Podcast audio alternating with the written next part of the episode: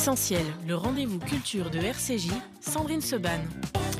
Et dans Essentiel aujourd'hui, on va euh, parler euh, du livre, euh, du roman de Philippe Amar, Les trois vies de Susanna Becker, qui vient de paraître aux éditions Mazarine. Philippe, bonjour.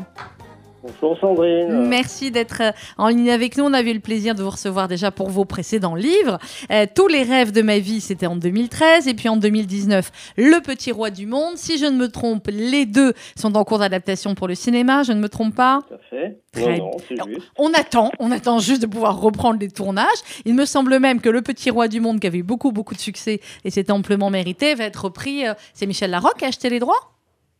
C'est Michel Larocque qui va réaliser. Yeah C'est produit par euh, SND, M6 et, et Récifilm. Eh bien, belle, belle réussite. Alors, clairement, quand on lit ce livre-là, on se dit qu'on aurait très, très envie aussi de le voir au cinéma, même si, de par la configuration, il va falloir une production qui a un tout petit peu de moyens, hein, on est bien d'accord, Euh, clairement. Alors, on va parler avec vous de ce livre. Philippe, j'ai à mes côtés Nathalie Zajde. Euh, Nathalie Zajde, bonjour. Bonjour Sandrine. Bonjour Nathalie. Bonjour Philippe, ça me fait très très plaisir de, bah, de vous entendre et puis de participer à cette émission à l'occasion de votre superbe nouveau roman.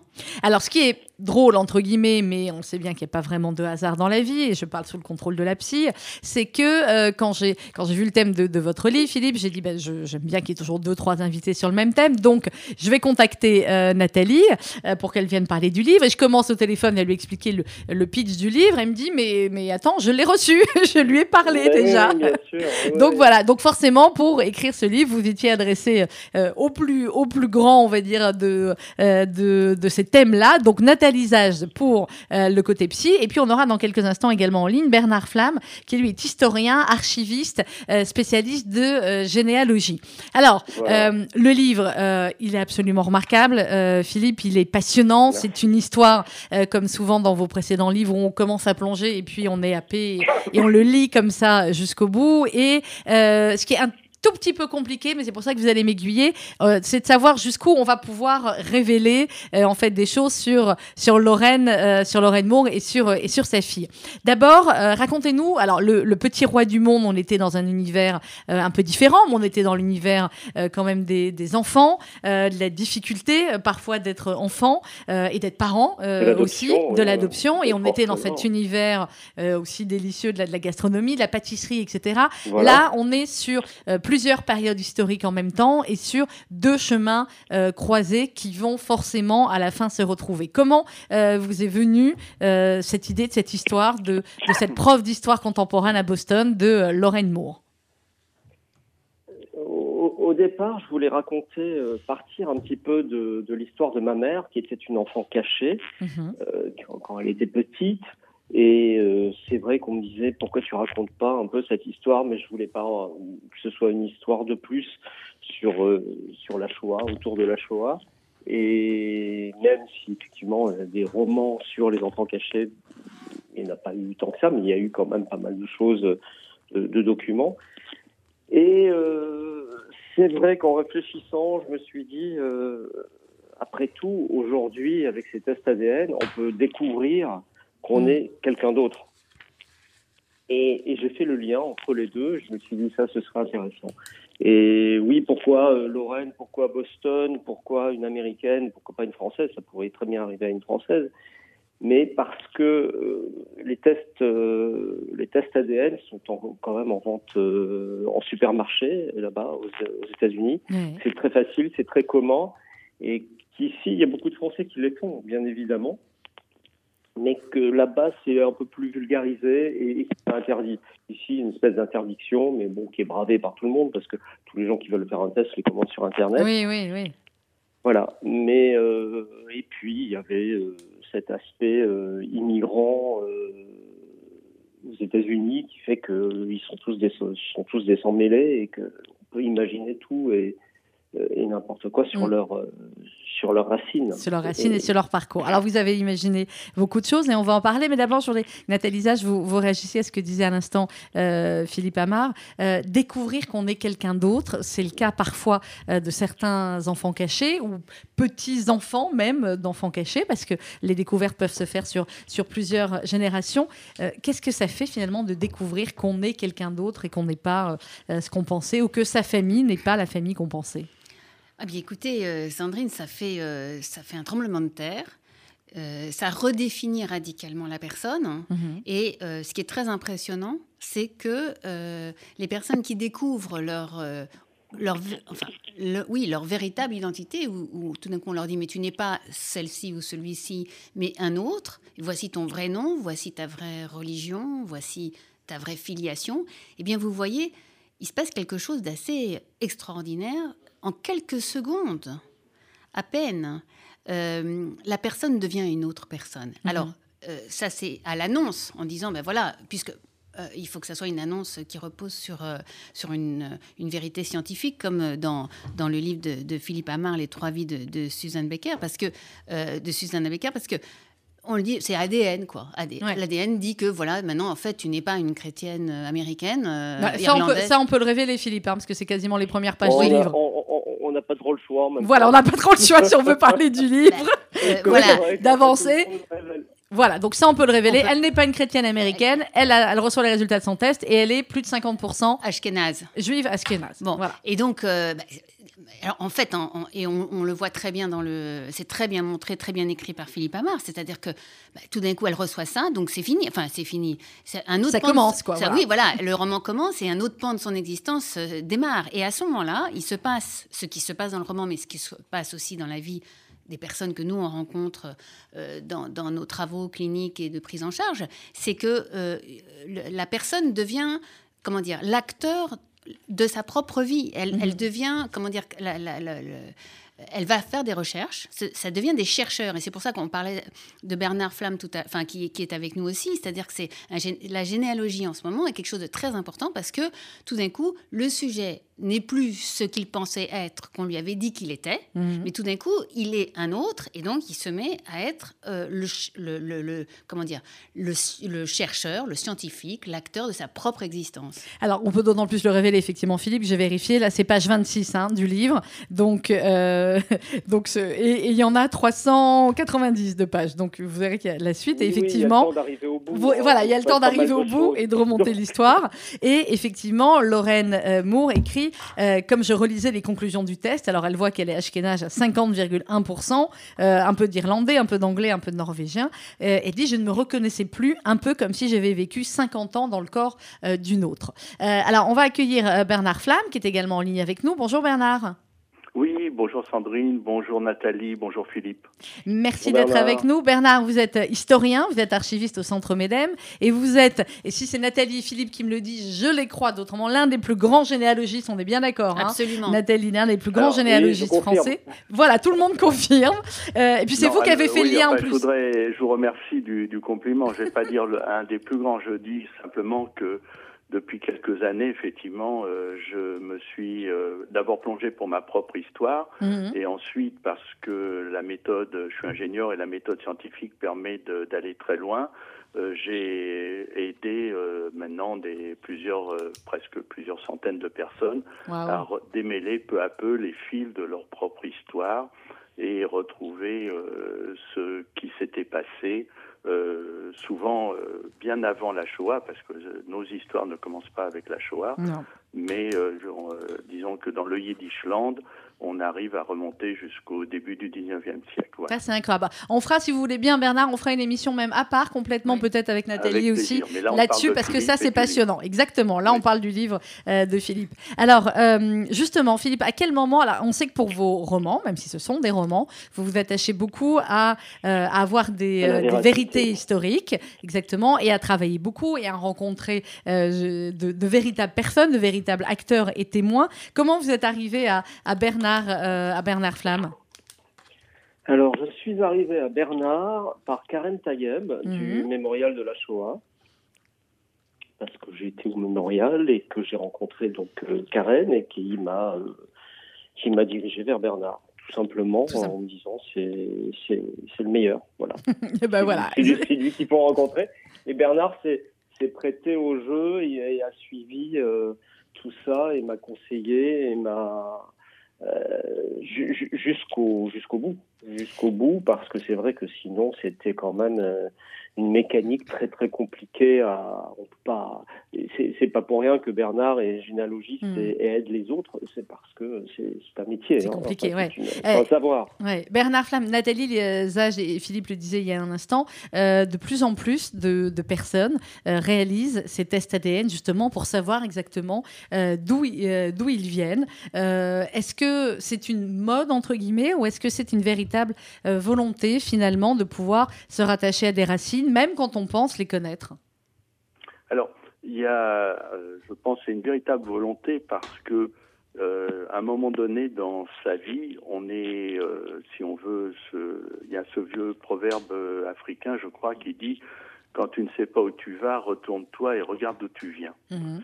Et je pense qu'à un moment donné, on doit être sûr de ses racines, pour pouvoir continuer à avancer dans la vie. Ça, je parle sous le contrôle de Nathalie. Et euh, du coup, beaucoup de personnes qui ont des moments de doute euh, vont essayer de comprendre ce qui va ou ce qui ne va pas.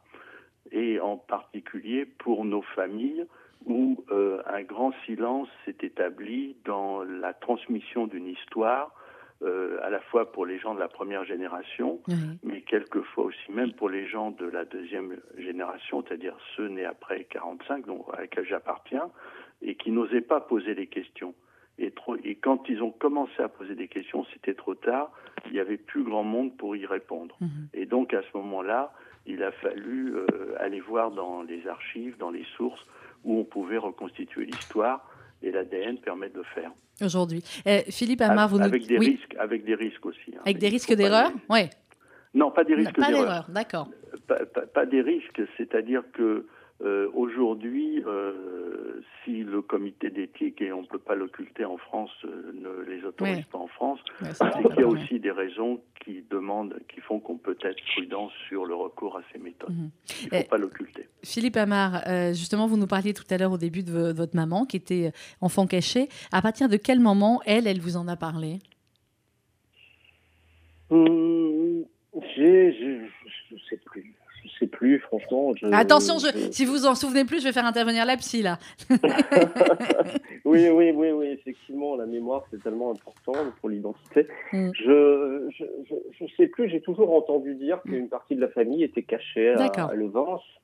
Et euh, bon, après, quand j'étais petit, euh, peut-être pas fait attention à ça. Et mm. puis, euh, mais elle a beaucoup refoulé, par elle a beaucoup refoulé à tel point qu'elle a fait une demande de, de, de dossier d'enfants cachés l'année dernière, parce que moi j'en ai ah entendu parler l'année dernière.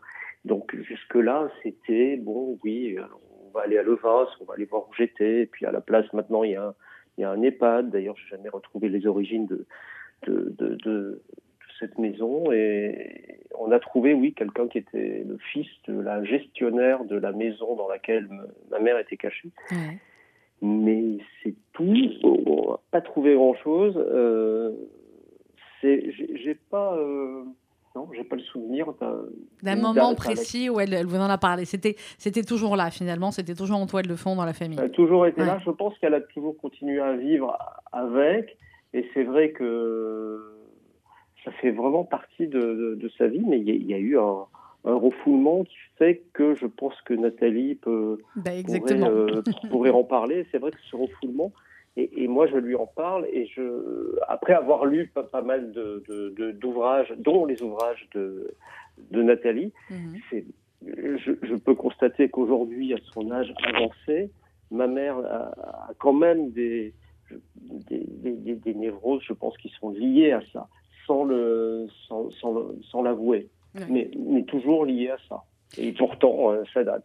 Hum, Nathalie, Zage. Alors, j'ai l'impression qu'on a plusieurs sujets, c'est-à-dire qu'il y a la question du euh, de, dire ou de ne pas dire ce qui, ce qui est arrivé dans cette enfance euh, absolument dramatique pour tous ces enfants juifs pendant la guerre, qui ont survécu, heureusement survécu, mais très, très souvent dans des conditions terrible, beaucoup d'orphelins, beaucoup d'enfants.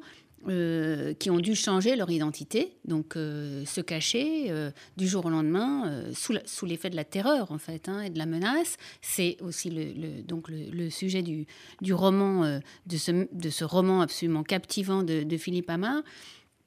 Et puis donc c'est la question c'est est-ce que euh, alors Philippe Amar de, ce que de ce qu'il nous dit aujourd'hui il fait partie de ces personnes qui à mon avis sont la, majorité. Mhm. on a toujours entendu on, savait.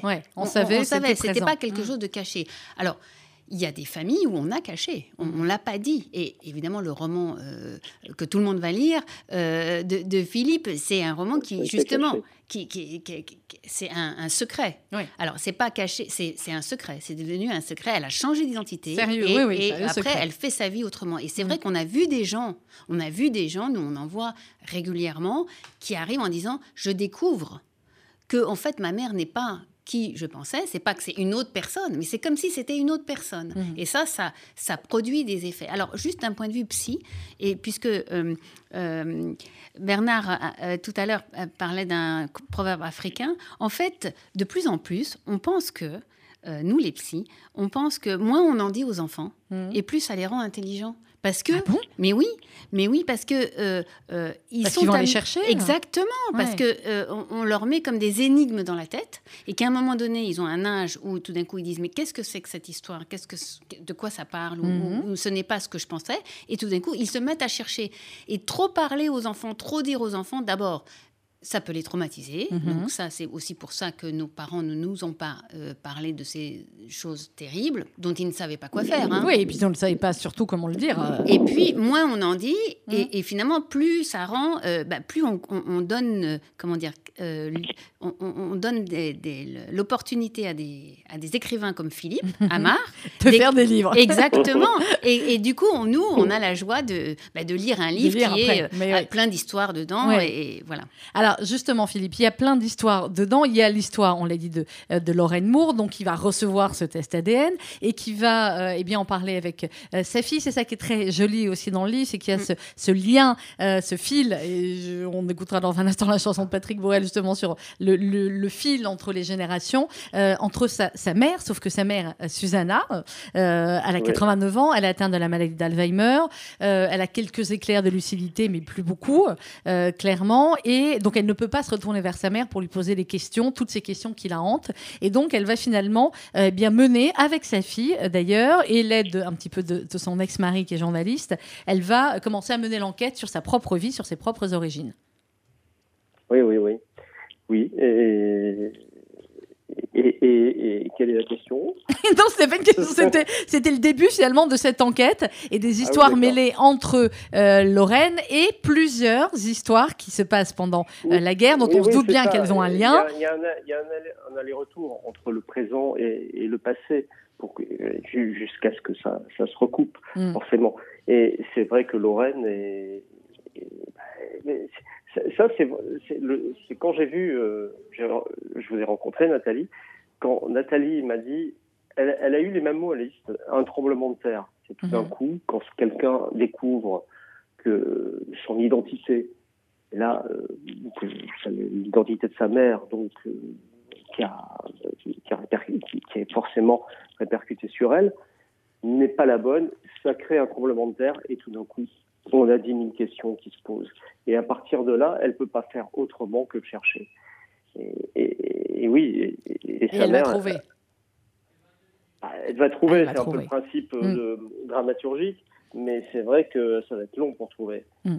Alors, on va, on va marquer une petite pause musicale. On va vous retrouver tous les trois. On parle ce matin euh, du livre de Philippe Amar, Les trois vies de Susanna Becker, paru aux éditions Mazarine. Nous sommes également en compagnie de Bernard Flamme, historien et généalogiste, et euh, de Nathalie Zage, psychologue. Et euh, on écoute donc Patrick Borel sur RCJ. C'est Le fil, une chanson qui parle à ses fils, mais qui parle à tous les enfants et à toutes les générations sur RCJ.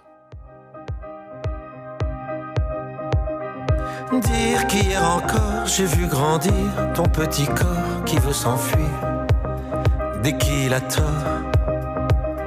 Moi qui t'ai appris à tenir sur tes deux guiboles, tu me voyais comme une idole. Mais aujourd'hui, j'avoue, tu m'étonnes. Tu me défies, t'en fais des tonnes. Tu joues à l'homme. Je me sens dépassé par les événements dans ma mémoire. T'es qu'un enfant. Ne perds pas le fil. Entre nous, c'est si fragile, si délicat. Tu sais, je ne te le dis pas. Perds pas le fil. Entre nous, c'est si fragile, si délicat. Mais sache à quel point je suis fier de toi.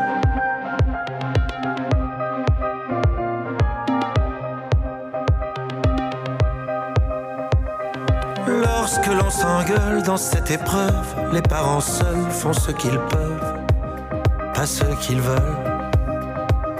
Oui, ne t'en fais pas, ton père aussi fait des folies, tu en feras, tu verras.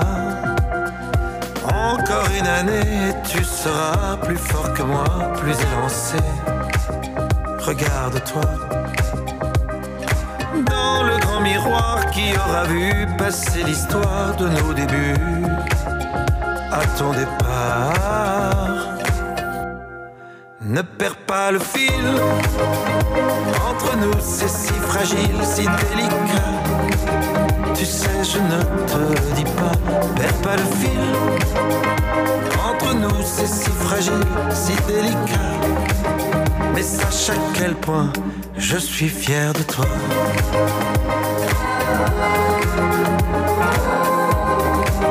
Tu sais, je ne te dis pas, perds pas le fil. Entre nous, c'est si fragile, si délicat.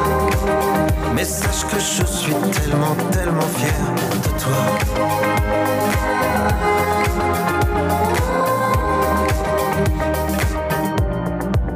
Tellement fier de toi.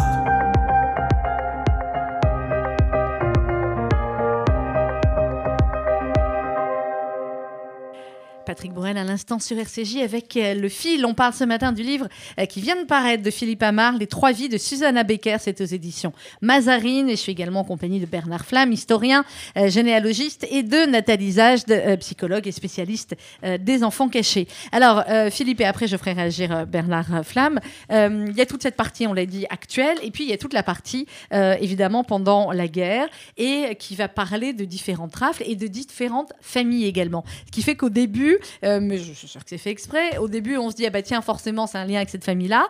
Et puis, comme il y en a plusieurs, et eh ben voilà, on, on est perdu un petit peu et on mène l'enquête avec elle. Oui, on brouille un peu les cartes. Hein. Ah bah oui. C'est fait pour. c'est fait pour et en même temps, c'est pour montrer aussi différents euh, stéréotypes de famille. Oui. Euh, même si euh, ils sont tous arrivés d'Europe de, de l'Est pour s'intégrer en France. Et bon, bah, ça, l'histoire, on la connaît. Et par la suite, euh, c'est la généalogie qui va permettre donc à Lorraine de recouper tout ça, de Mhm. monter, de remonter dans l'histoire petit à petit et d'arriver à, à ces gens-là. Alors, il y a plusieurs familles, je l'ai dit, qui sont toutes extrêmement euh, émouvantes. Il y a Meyer euh, et Esther, les, euh, les boulangers. Euh, il y a, voilà, il y a également la famille autour de, de Frida et de, et de cette rafle. Et j'annonce d'ailleurs à nos auditeurs parce que c'est une rafle qui est un peu moins connue enfin, que, que certains, que certaines autres. C'est celle du, du billet vert du 14 mai 1941. Euh, ça va être les 80 ans. Il y aura une émission spéciale sur cette antenne d'ici quelques jours, le 14 mai d'ailleurs.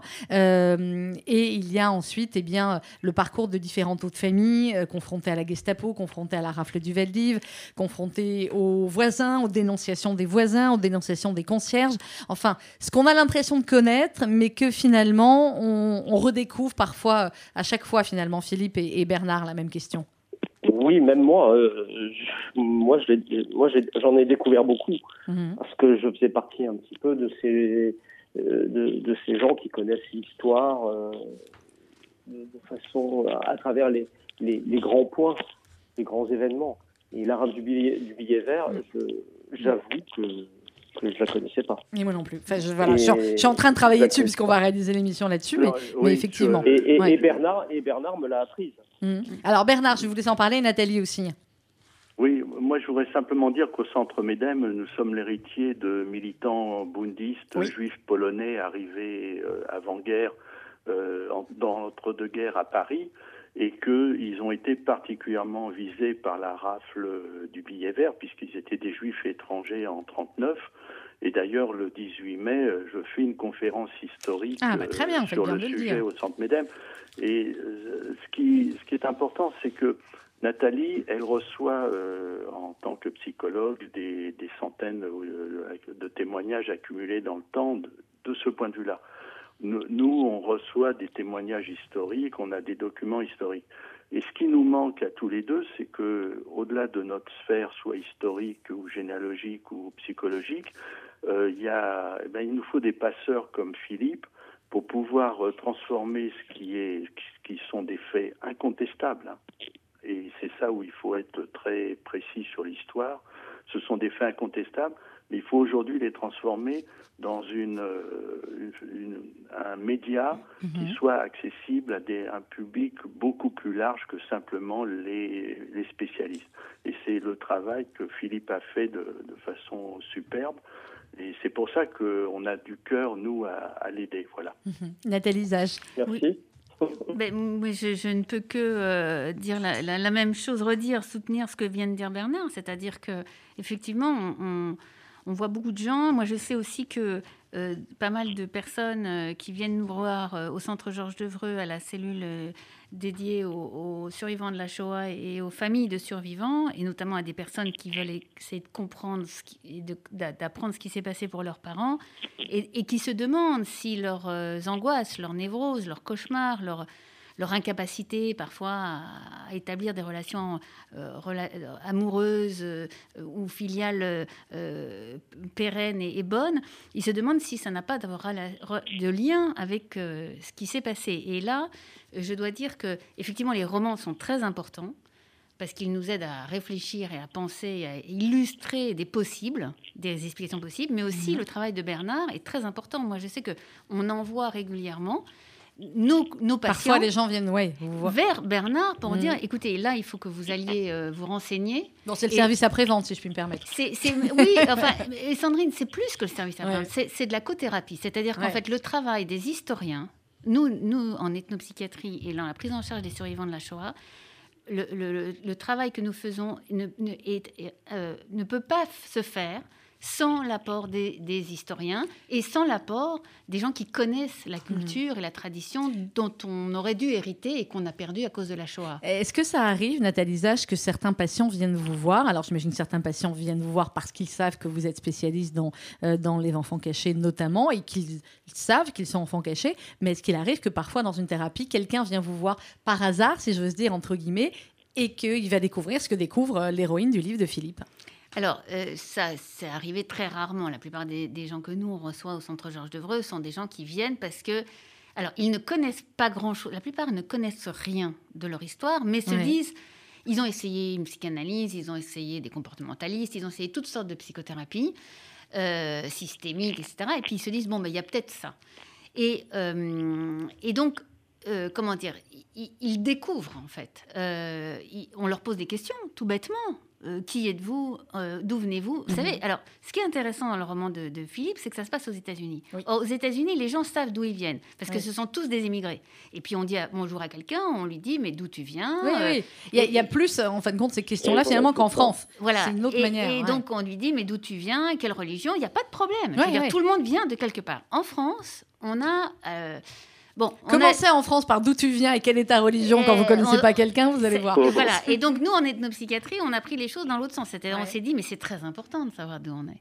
Et donc, et, que c'est la multiplicité, la pluralité mhm. des destins qui nous intéresse. Et c'est pas, euh, il n'y a qu'une seule façon d'être ou il n'y a qu'une origine possible. Il y a plein d'origines possibles. Effectivement, on voit arriver des gens. Et pour en revenir au billet vert, c'est très important. Le billet vert, euh, c'est le premier grand événement dramatique pour les familles juives mm. de Paris. Parce que qu'est-ce qui se passe? C'est l'arrestation, donc ce que rappelait Bernard, c'est l'arrestation le, 14 mai 1941 des, mm, des juifs d'origine étrangère. Et du jour au lendemain, des personnes qui, franchement, euh, n'avaient rien à se reprocher, enfin bref, travaillaient, etc. Des hommes, ce sont les hommes qu'on Et donc des familles entières des milliers de familles se trouvent, des milliers de personnes se trouvent sans, sans mari, sans père qui travaille, sans, enfin, une espèce de, c'est le début, c'est le début de la grande catastrophe des mhm. Juifs de France et des Juifs de Paris en tout cas. Alors, euh, Philippe Amard, dans, dans, le livre, Les trois vies de Susanna Baker, c'est aux éditions Mazarine. On le dit, on le redit parce qu'on veut que vous l'achetiez et que vous le lisez. Ça, c'est très clair. Et que vous l'offriez même euh, autour de vous. Euh, il y, a, y, a, beaucoup d'enfants, évidemment. et il y a des personnages d'enfants extrêmement attachants. Il y, a, y a le petit Léon aussi, dont je voulais que, vous, nous, vous, nous, parliez. Mm-hmm.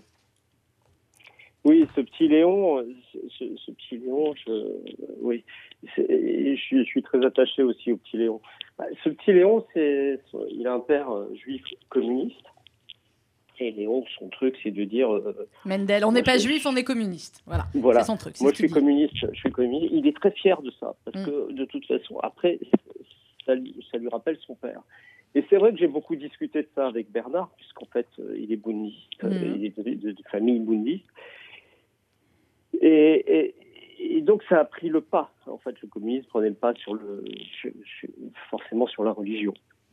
Et ce petit Léon, euh, mais, mais, ce petit Léon, il est un peu comme les autres, de toute façon, ballotté. Sauf que les, les, deux autres sont des filles et que lui, c'est un petit mec. Et c'est un, un, vrai petit mec. Et de ce que j'ai pu euh, découvrir, c'est que ces enfants-là, forcément, à, à, travers ce qu'ils vivaient, devenait adulte très tôt. Beaucoup plus vite. Hmm. Dans le, dans le, chapitre sur le, petit Léon, et on est le 15 juillet 42, euh, sa mère lui dit, Rivke lui disait Sois comme tout le monde. Elle avait pour habitude de lui seriner Rivke avec son fort accent polonais. Son plus grand souhait était que son fils Léon s'intègre dans la société française, cette société qui les avait acceptés et leur avait tant donné. C'est ça. Oui, mais ça, c'est, ça, c'est vrai que c'est tellement d'actualité. C'est-à-dire que bah, le juif s'est toujours intégré je fais pas point de suspension. Le oui. c'est toujours intégré. On a toujours, euh, de toute façon, on n'a jamais cherché à, ne pas faire partie de la société dans laquelle euh, on, on venait s'inscrire. Hmm. Bernard Flamme, sur, euh, sur, euh, et sur votre propre histoire aussi, puisque finalement, là, chacun raconte aussi sa, sa propre histoire. On disait sur les, les parents de, euh, de, Léon qui disaient non, on n'est pas juif, on est communiste. et sur ce qui finalement été votre propre histoire aussi, parce que vous nous disiez que vos, vos parents étaient bundistes. Oui, enfin mes grands-parents. Vos grands-parents. côté maternel ont été des militants bundistes pur et dur. Et, au centre MEDEM, je côtoie aussi des enfants ou des petits-enfants comme moi. Et donc, on partage effectivement cet euh, héritage culturel et spirituel de gens qui étaient euh, des vrais militants, de la même façon que me dit Philippe, que l'étaient les communistes. Hein. Donc, mhm. euh, c'est ça, c'est un engagement total et euh, dans la valise de, souvenirs de mon grand-père que j'ai retrouvé il n'y a pas si longtemps que ça, une dizaine d'années, il y avait la moitié des documents étaient des archives familiales et la moitié était sa vie de militant. Voilà, c'est donc c'était extrêmement important. Comment ça euh, se passe quand on est historien et qu'on retrouve comme ça des archives familiales?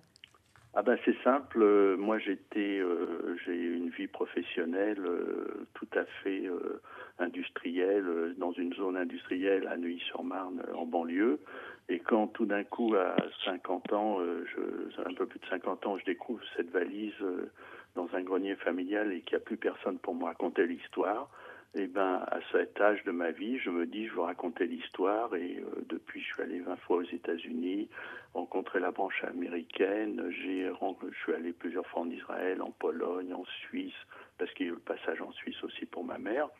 Et à partir de là, ayant trouvé plein d'endroits où on trouvait les informations. Je suis devenu ce que les Américains appellent, et j'adore ce titre, je suis devenu un Jewish Genealogy Detective. C'est-à-dire que notre généalogie. C'est hyper stylé, hein c'est hyper stylé, Bernard. Voilà, c'est pas seulement d'aller de paroisse en paroisse ou de mairie en mairie demander mhm. des actes à cause de la Shoah, à cause des diasporas multiples, on a tous des branches euh, aux États-Unis, en Amérique du Sud, euh, en Palestine devenue Israël et ailleurs. Notre travail aujourd'hui, c'est un travail de détective où on remonte avec des indices, des pistes.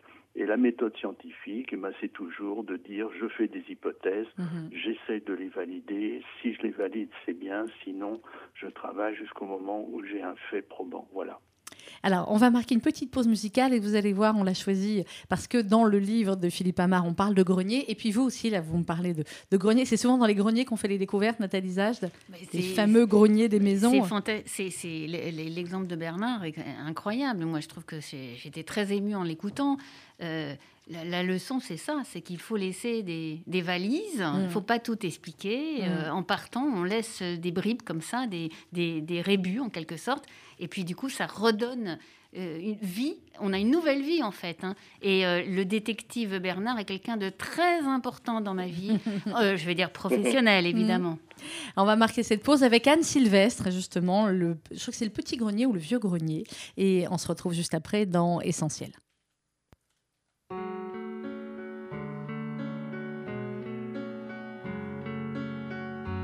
Vous y grimpiez par une échelle qu'on installait dans l'escalier.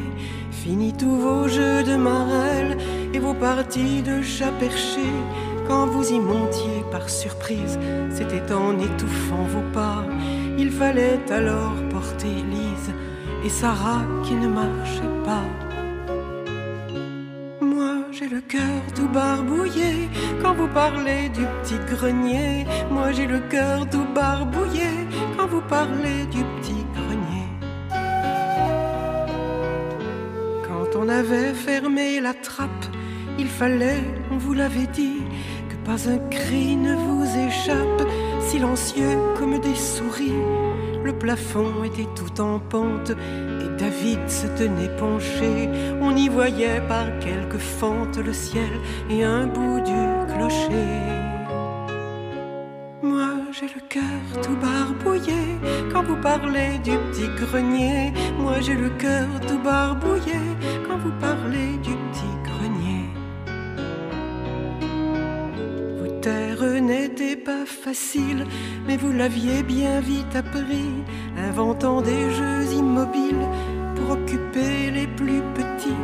Parfois ce n'était qu'une alerte et vous pouviez dégringoler, bondir par la fenêtre comme des cabris déchaînés. Moi j'ai le cœur tout barbouillé quand vous parlez du petit grenier. Moi j'ai le cœur tout barbouillé quand vous parlez du petit grenier. On vous avait mis à l'école et vous aviez compris que vous vous appeliez Georges et Nicole, sans jamais vous tromper surtout. Ainsi se passait votre enfance, sans nouvelles de vos parents. Vous ne mesuriez pas la chance que vous aviez d'être vivant. Moi j'ai le cœur tout barbouillé quand vous parlez du petit grenier. Moi j'ai le cœur tout barbouillé quand vous parlez du petit grenier. Enfant, vous que partout les guerres viennent broyer comme en passant, vous qui semblez être sur terre pour payer la haine des grands, qu'un jour on voit pourrir les armes et les soldats inoccupés, que sur les ruisseaux de vos larmes voguent des bateaux de papier jamais vous ne deviez vous cacher dans des petits greniers, que plus jamais vous ne deviez vous cacher dans des petits greniers.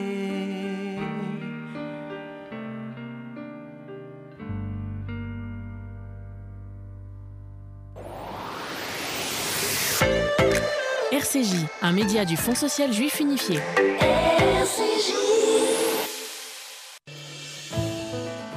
Pour combattre la précarité, pour soutenir les familles en difficulté, nous avons besoin de vous. Vous êtes redevable de l'IFI Avec la Fondation FSJU, nous pouvons soutenir ces actions. Votre don à la Fondation FSJU est concret, agile et votre générosité est au cœur de notre engagement. Donnez sur fsju.fondationjudaïsme.org. Pour plus d'informations, contactez Julie Guez au 06 13 43 50 41. 06 13 43 50 41. Ariel Wiesman, parrain du MDA France. Si vous êtes assujetti à l'IFI, vous avez l'opportunité de faire bénéficier de votre don les secouristes du Magen David Adom. Une belle, une vraie cause qui vous rapproche de votre humanité. 27 000 volontaires en Israël au service de ses citoyens depuis 75 ans. Une seule cause à défendre, sauver des vies. En partenariat avec la Fondation France Israël. Offrez votre impôt sur la fortune immobilière IFI au MDA et bénéficiez ainsi d'une réduction de 75% sur votre impôt. MDA France. 40 rue de Liège, 75 008 Paris. 01 43 87 49 02. Mercredi 28 avril à 11h, Elisabeth Roudineschko est l'invitée de Sandrine Seban dans Essentiel pour son livre Soi-même comme un roi, c'est sur les dérives identitaires, paru aux éditions du Seuil sur RCJ. RCJ.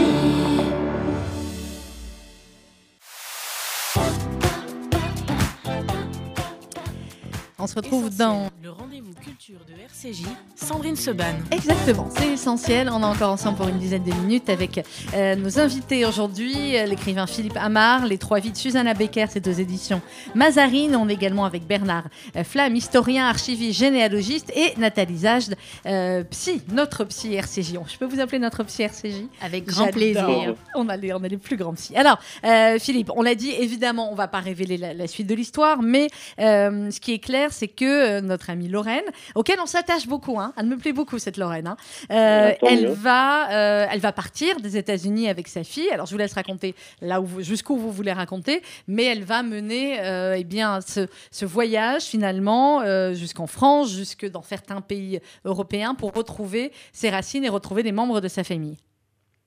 Oui, elle part de, elle va partir de Boston puisqu'il y aura forcément un grâce au, test ADN, il va y avoir une connexion, une connexion avec ce qu'on appelle des cousins éloignés. Après, euh, ça, c'est encore, euh, encore une, une, autre émission sur l'ADN. Qui, ben oui, qui nous fait permet de retrouver des cousins éloignés euh, jusqu'à, on peut le dire jusqu'à Vilnius. Hein, elle va retrouver des cousins. Voilà, donc elle va jusqu'en Lituanie, et puis à partir de la, Lituanie, elle va sillonner, elle va remonter jusqu'en Pologne, forcément, à, la, à, la, source et puis repasser par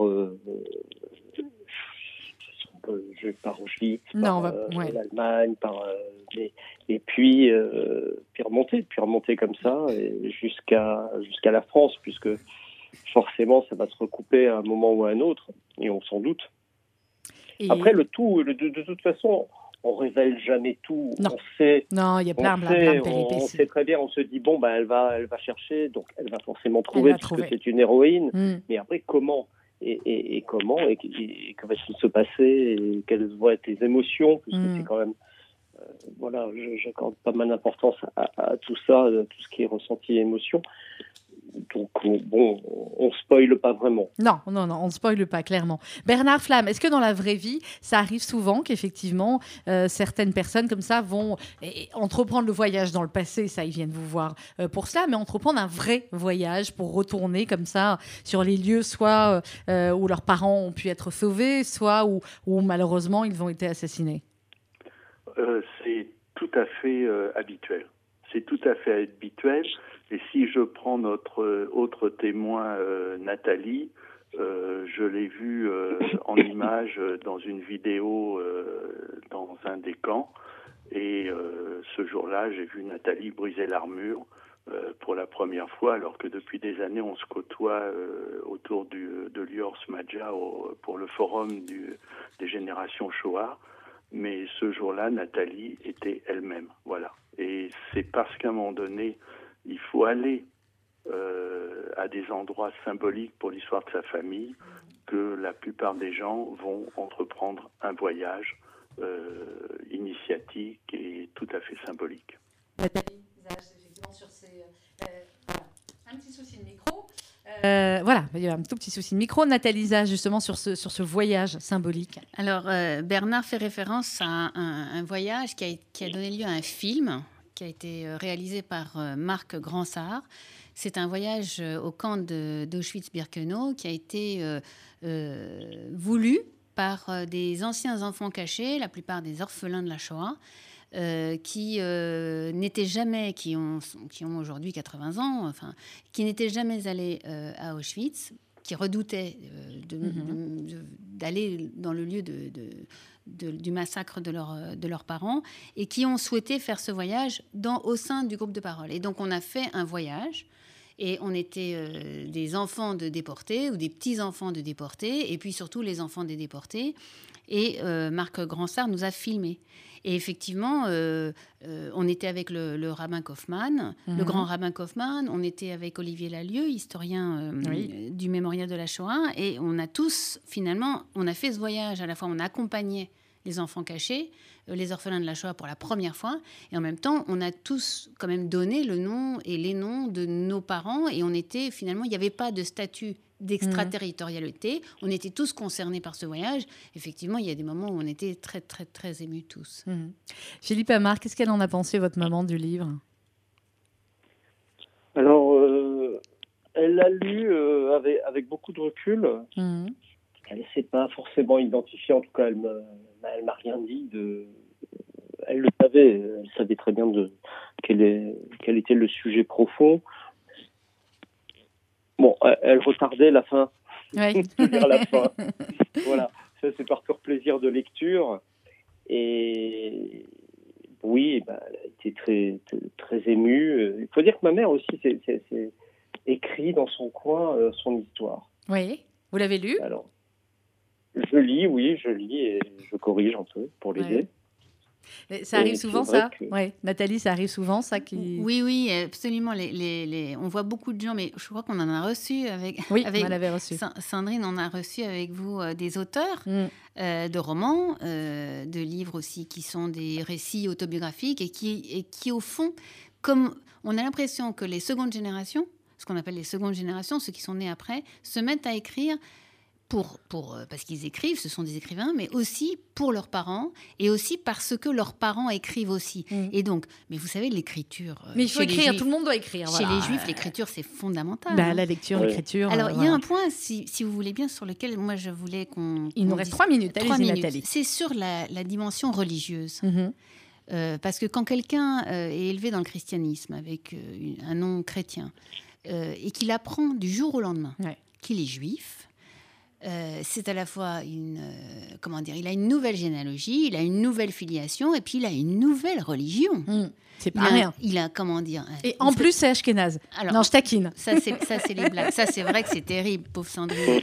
Euh, mais euh, je veux dire que c'est comme s'il avait un nouveau Dieu. Enfin, Mm. on dit que c'est le même Dieu, mais sauf que c'est pas les mêmes pratiques Ah, du non. tout. Et puis, il parle pas la même langue. Enfin, bref.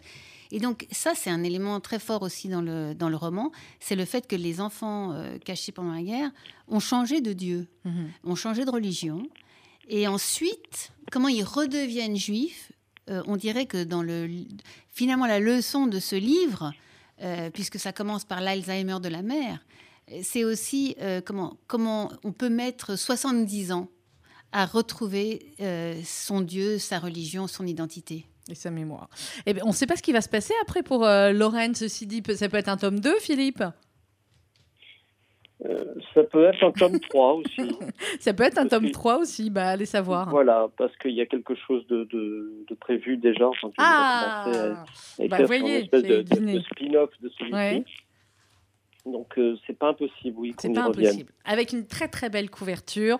Euh, c'est Les Trois Vies de Susanna Baker. Ça vient de paraître aux éditions euh, Mazarine. Et vraiment, vraiment, on vous le conseille parce que c'est un livre magnifique. Et vous l'avez compris, on peut parler après de plein euh, d'autres sujets. Merci beaucoup. Euh, merci Bertrand Flamme, euh, Bernard, pardon, Flamme d'avoir été euh, avec nous. Vous allez revenir, hein, Bernard, je vous le dis. Ben, avec plaisir, On va faire une grande suis- émission là-dessus parce que je sais que ça passionne nos auditeurs et vous étiez passionnant. Merci beaucoup Bernard Flamme. Euh, merci beaucoup Philippe Amar d'avoir été avec nous euh, en direct euh, du, du Sud. Euh, ça s'appelle euh, Les Trois Vies de Susanna Becker et c'est aux éditions Mazarine. Merci beaucoup Nathalie Zage d'être venue également. Enfin, c'est votre maison, hein, mais euh, merci de nous avoir apporté cet éclairage si, si précieux. Dans quelques instants, vous allez retrouver euh, RCJ Midi présenté par euh, Rudy Saada et on se quitte en musique avec By Mir Bisdouchen. Je l'ai bien dit Nathalie? C'est parfait. Sandrine. C'est la seule chanson en yiddish que je sais prononcer, donc c'est pour ça que c'est celle que je passe à chaque fois. Bonne matinée.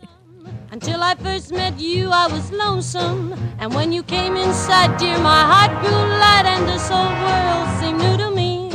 You're really swell, I have to admit you deserve expressions that really fit you. And so I've racked my brain hoping to explain all the things that you do to me. Vamir, bist du shame? Please let me explain. Vamir, bist du means you're grand. For me, Miss Duchesne, again I'll explain. It means you're the fairest in the land. I could say Bella, Bella, even say Wunderbar. Each language only helps me tell you how grand you are. I've tried to explain how mere bis to shame. So kiss me and say you understand. For mere bis shame, you've heard it all before, but let me try to explain. For mere bis to shame means that you're grand.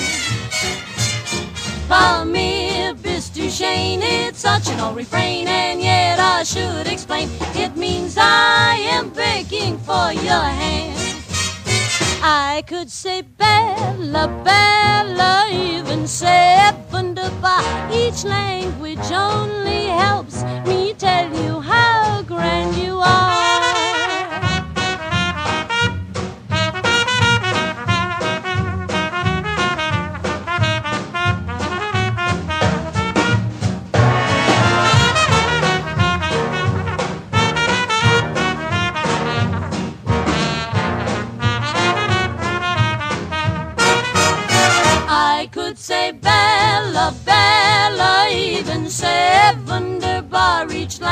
language only helps me tell you how grand you are. I've tried to explain by mere to Shane, so kiss me and say that you will understand.